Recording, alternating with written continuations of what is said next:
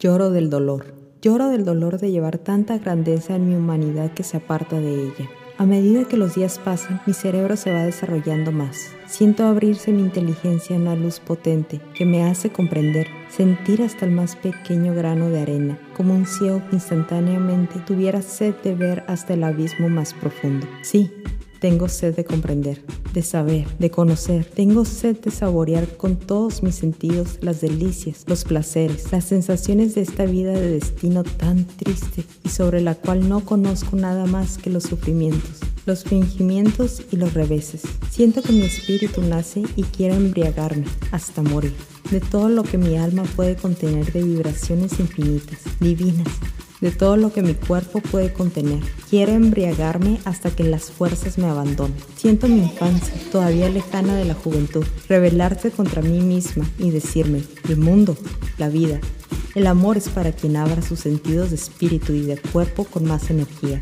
Hay que gozar, hay que embriagarse, hay que sentir por primera vez el propio cuerpo y que se tiene un gran espíritu incomprendido que sufre y muere de tanto sentir.